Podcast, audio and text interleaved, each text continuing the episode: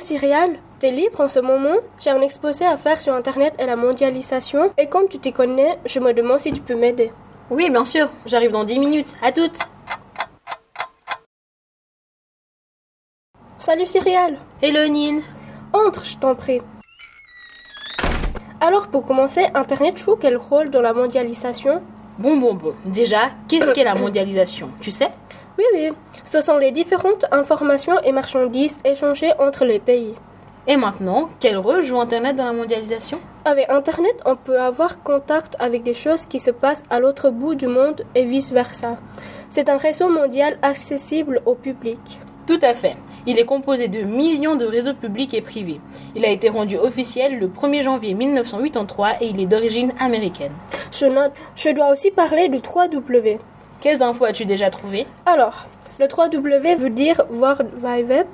Le créateur est Tim Berners-Lee. Hum, ah oui, grâce au 3W, en quelques mois, les sites internet ont beaucoup augmenté. C'est ce qui a propagé Internet à travers le monde. Tu n'as pas tout dit. C'est un système facile à utiliser qui permet de passer d'une page à l'autre en quelques clics.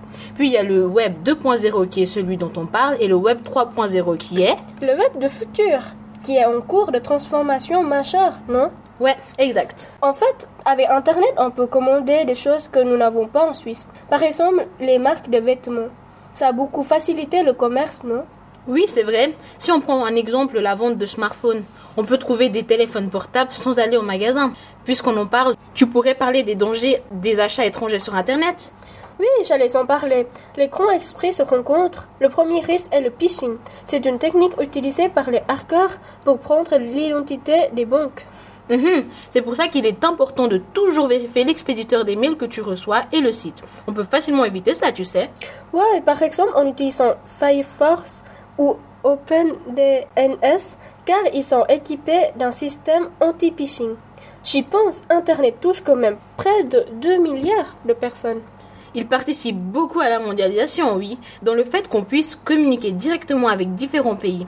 Mais c'est triste car tout le monde n'a pas la possibilité d'y avoir accès. Ah là là. Je pense que ce serait suffisant pour mon exposé. Merci beaucoup, Céréal. Pas de problème, il nous reste encore pas mal de temps. On pourrait aller faire du shopping sur Internet, non? Avec plaisir, mais faisons attention au phishing.